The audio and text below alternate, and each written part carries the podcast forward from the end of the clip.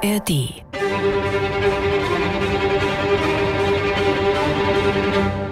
Wir schreiben den 4. März 1678.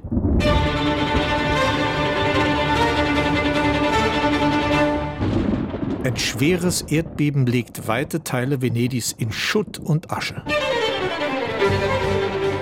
Der Schock lässt bei der jungen Camilla Vivaldi frühzeitige Wehen einsetzen, viel zu früh. Der Junge, der da zur Welt kommt, hat nur geringe Überlebenschancen. Die Hebamme verabreicht ihm die Nottaufe. Die verzweifelte Mutter legt ein Gelübde ab und verspricht ihren Sohn dem Priesterstand, wenn er denn leben würde. Und Antonio lebt. Sieben Jahre ist er alt, als der Vater als Geiger in das berühmte Orchester von San Marco aufgenommen wird. Ein einschneidendes Ereignis, auch für den kleinen Jungen mit den roten Haaren. Denn nun kommt er ins Umfeld dieses erlesenen Orchesters, sitzt oft bei Proben und Aufführungen und sorgt sehr bald für Aufsehen mit seiner außergewöhnlichen Musikalität, vor allem auf der Geige. Die Musici sind einstimmig dafür, dass Antonio schon mit zehn Jahren eben in diesem renommierten Orchester von San Marco in Vertretung seines Vaters mitspielen darf.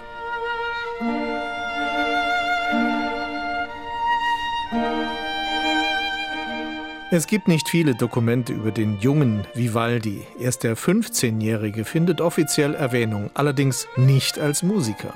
Am Freitag kennzeichnete der Patriarch von Venedig den Antonius, Sohne des Giovanni Battista Vivaldi, mit der Tonsur. Oh mein Gott, das war's wohl mit der Musikerkarriere des Antonio Vivaldi. Die Tonsur, ein kahlgeschorener Kreis auf dem Kopf, das Zeichen des angehenden Priesters, dem im Lauf der Jahre weitere, niedere und höhere Weihen und zehn Jahre später schließlich die Weihe zum Priester zukommt. Das Erdbebengelübde ist also nicht vergessen.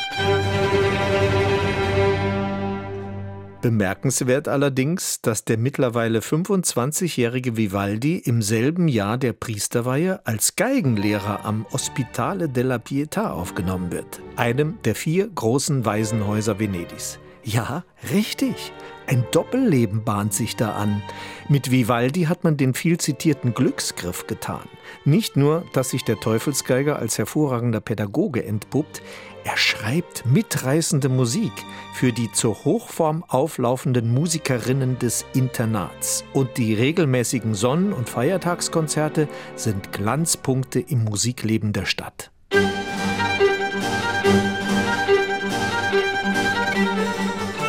Es gibt kaum einen Venedig-Reisenden, der nicht eines der nun berühmten Konzerte des Mädcheninternats besucht.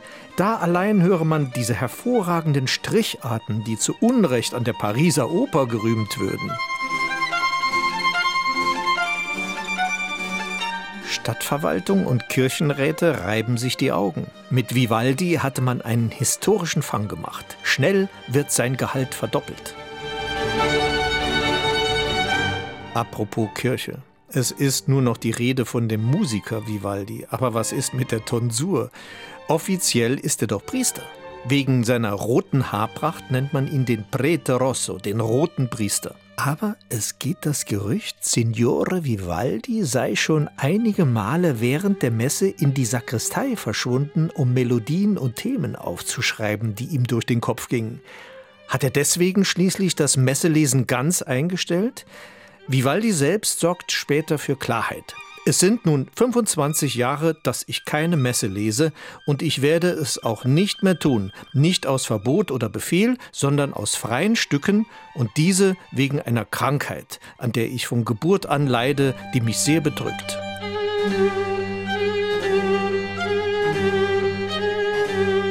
Vivaldi leidet unter Angina pectoris, Druckgefühl auf der Brust, vor allem bei Anstrengung. In der Tat Nachwehen des Erdbebens, ein angeborenes Leiden. Seltsam nur, dass das Messelesen nicht mehr ging, das weitaus anstrengendere Leben des reisenden Virtuosen aber schon. Wohl alles eine Sache der wahren Berufung.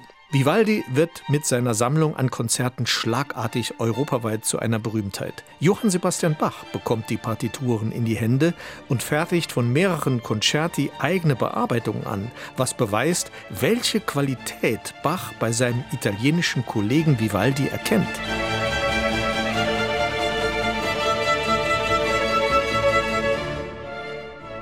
Der Prete Rosso ist allerdings auch von gesundem Geschäftssinn.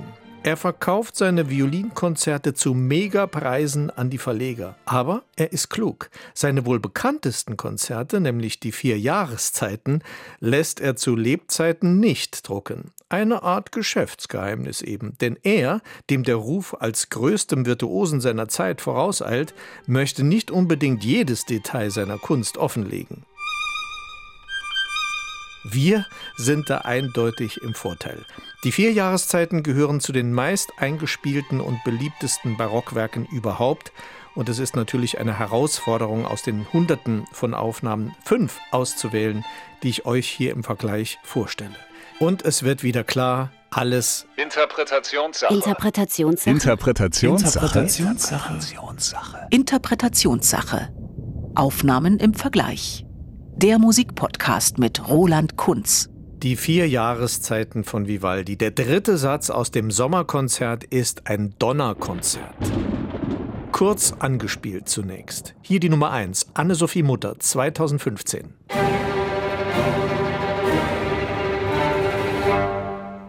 Dann der Geiger, und der Name ist korrekt, Georg Friedrich Händel, 1968.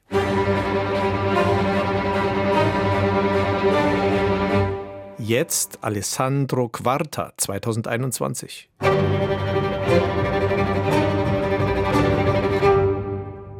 Dann Wolfgang Katschner 2022.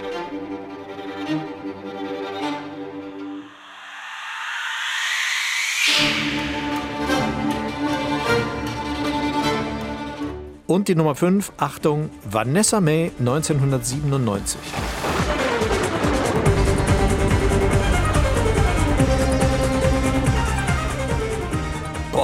Da schießen die Blitze, da krachen die Donner. In den Show Notes findet ihr die wichtigsten Angaben zu den Aufnahmen. Das Sommerkonzert von Vivaldi ist ein richtiges Hitzebild. Einerseits schwül und drückend, träge und heiß, andererseits dann dieser dritte Satz, um den es jetzt im Vergleich geht. Ein Sommergewitter, wie es auch ohne Klimawandel kaum heftiger sein kann. Das wissen natürlich auch die Geigerinnen und Interpreten, die meist nach diesem Satz die Frisur nochmal richten und einige gerissene Haare vom Geigenbogen entfernen müssen. Schauen wir jetzt etwas ausführlicher unserer Nummer 1, Anne-Sophie Mutter zu. Ihre Frisur ist definitiv gefährdet, denn sie nimmt ein schwindelerregendes Tempo. Kein Pardon für die Mitmusiker. Obwohl das eine Live-Aufnahme ist, geht es hier ohne Netz und doppelten Boden voll zur Sache. Die Donner rollen am Anfang zweifach. Ungute Vorboten. Dann geht es los. Der Sturm verwirbelt alles, was nicht nied- und nagelfest ist. Ja,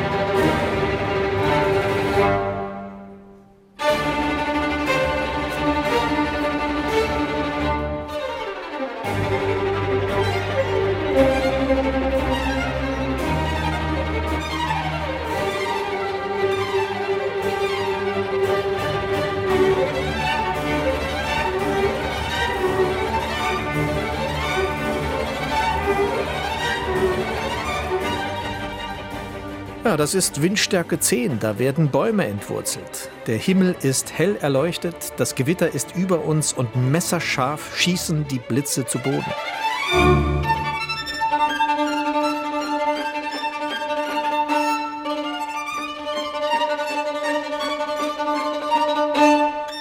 Die Saiten der Stradivari leiden. Die schroffen Akzente wirken wie windgepeitschte Graupelschauer. Und Anne-Sophie Mutter kann es sich aufgrund ihrer Technik und ihres auserlesenen Orchesters erlauben, den Sturm noch heftiger aufbrausen zu lassen, indem sie mittendrin das Tempo anzieht und nicht nur die aufgewühlte Natur, sondern auch das Ensemble vor sich hertreibt.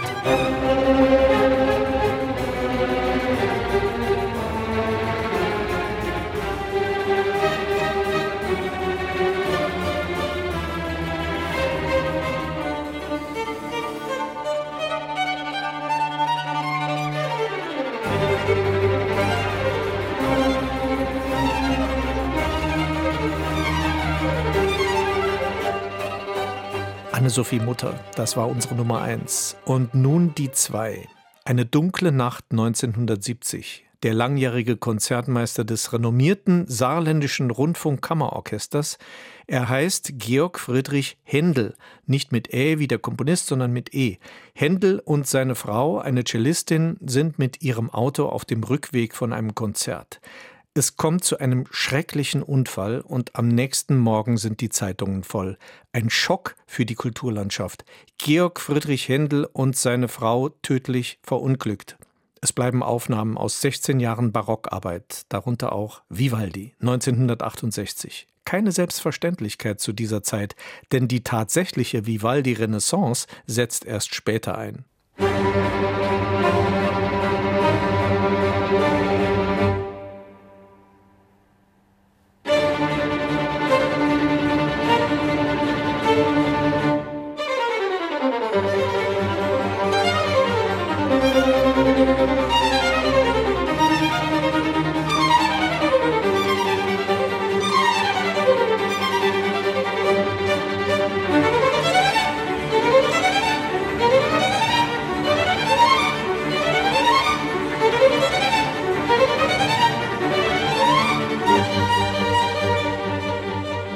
Händel und das Saarländische Kammerorchester spielen Vivaldi für damalige Verhältnisse revolutionär.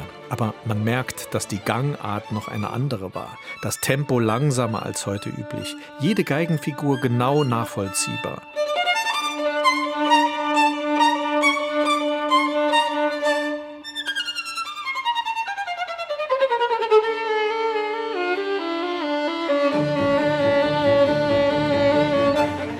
Der Dreiertakt, in dem Donner und Sturm losbrechen, ist etwas schwerer. Die Tropfen sind dicker. Das rückgratgebende Cembalo im Hintergrund arbeitet gediegen und schwer.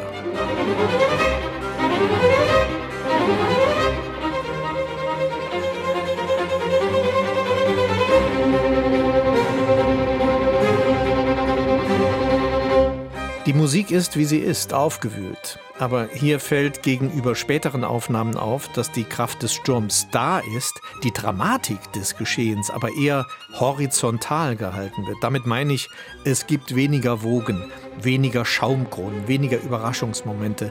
Ein Sturm, den die Anwohner in Venedig gut beherrschen und wegstecken können.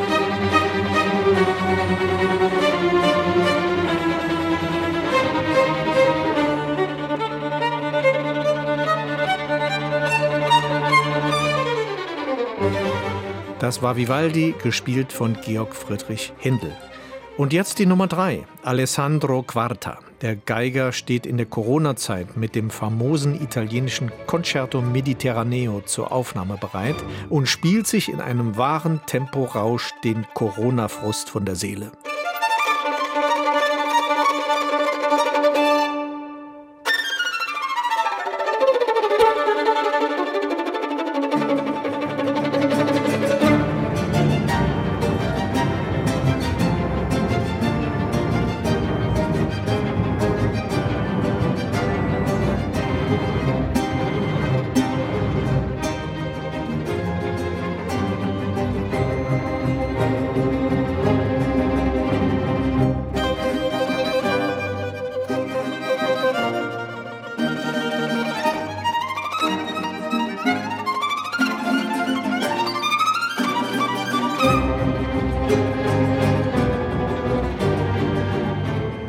Das Ding ist, zumindest tempomäßig, ein Donnerwetter. Orkanböen.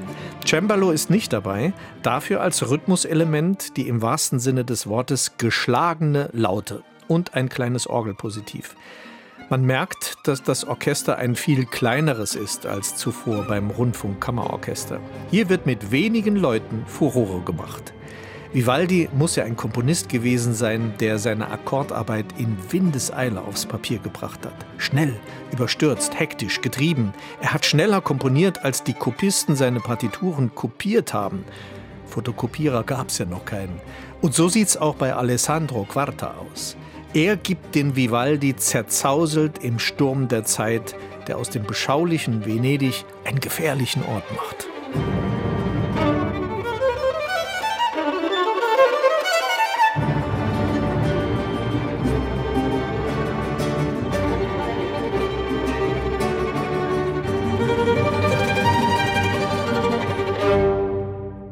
Alessandro Quarta 2021 in einer entfesselten Interpretation.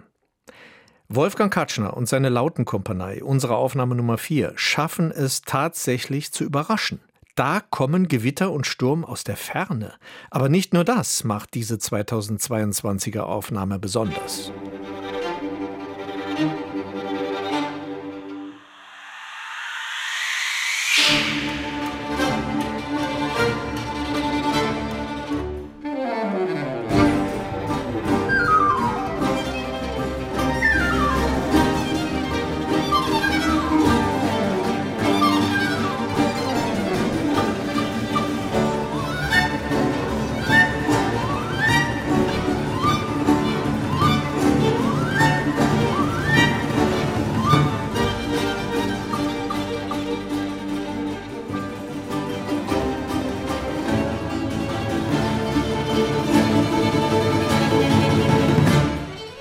Was sagt ihr? Schreibt gerne an interpretationssache.sr.de. Wohl nach dem Motto, Vivaldi ist einer von uns, einer von heute, hat die Lautenkompanie ihr ganz eigenes Ding aus dem Gewitterdesaster gemacht. Saxophon, Windeffekt, Schlagwerk, kurze Momente des Improvisierens, des Innehaltens vor dem Sturm öffnen die Ohren in Richtung, oh, was ist das? Venedig steht, wie heute auch so oft, unter Wasser. Und wir sind dabei. Ein Erlebnis.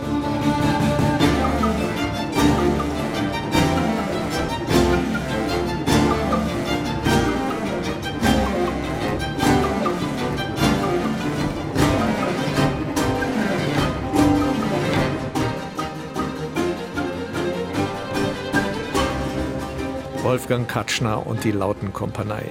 Und jetzt kommen wir noch zur Nummer 5. Die darf nicht fehlen. Da braut sich etwas zusammen in der Bar-Rock-Welt, aus der die Silbe Bar rabiat gestrichen wird.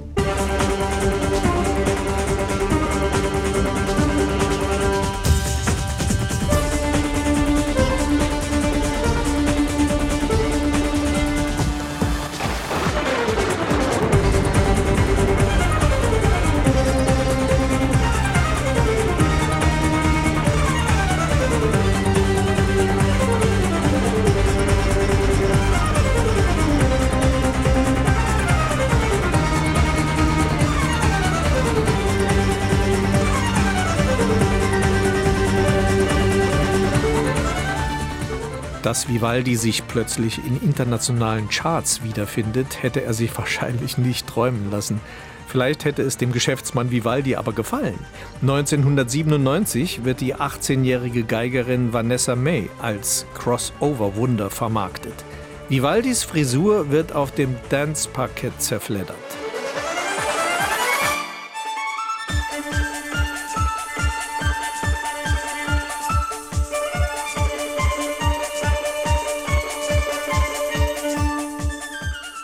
Vanessa May.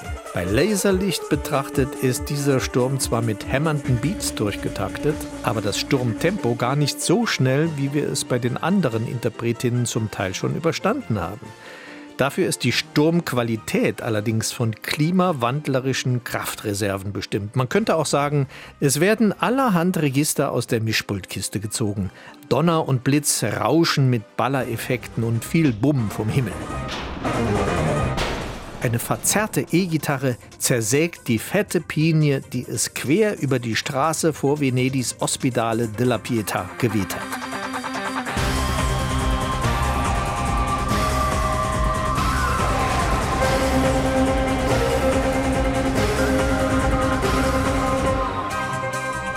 Vanessa May, die Nummer 5. Das waren sie, die Aufnahmen der Wahl. Tja, wie schön wäre es, wenn wir Vivaldi selbst hören könnten, den Meister, den sagenumwobenen Virtuosen, über dessen Spiel die Zeitgenossen nicht hinwegkamen. Dergleichen ist unmöglich so jemals gespielet worden, in einer Geschwindigkeit, die unglaublich ist, heißt es da. Das ist doch ein schöner Hinweis für unseren Schnelldurchlauf. Hier könnt ihr noch einmal hören, ob tatsächlich ein waschechter Vivaldi dabei ist. Die Nummer 1, eine entfesselte Anne-Sophie Mutter.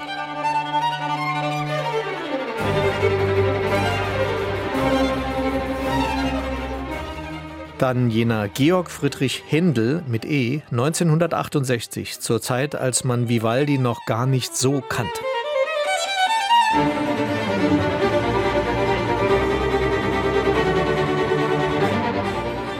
Nun die Nummer 3, Alessandro Quarta, ein aufwirbelnder Tornado.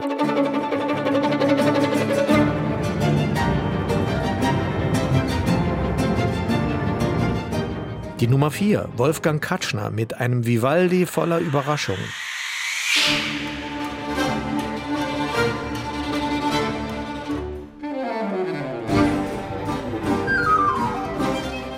Nun noch die fünfte Aufnahme, Vanessa May mit einem Vivaldi, der mal kurz seinen Barockmantel an der Clubgarderobe abgibt.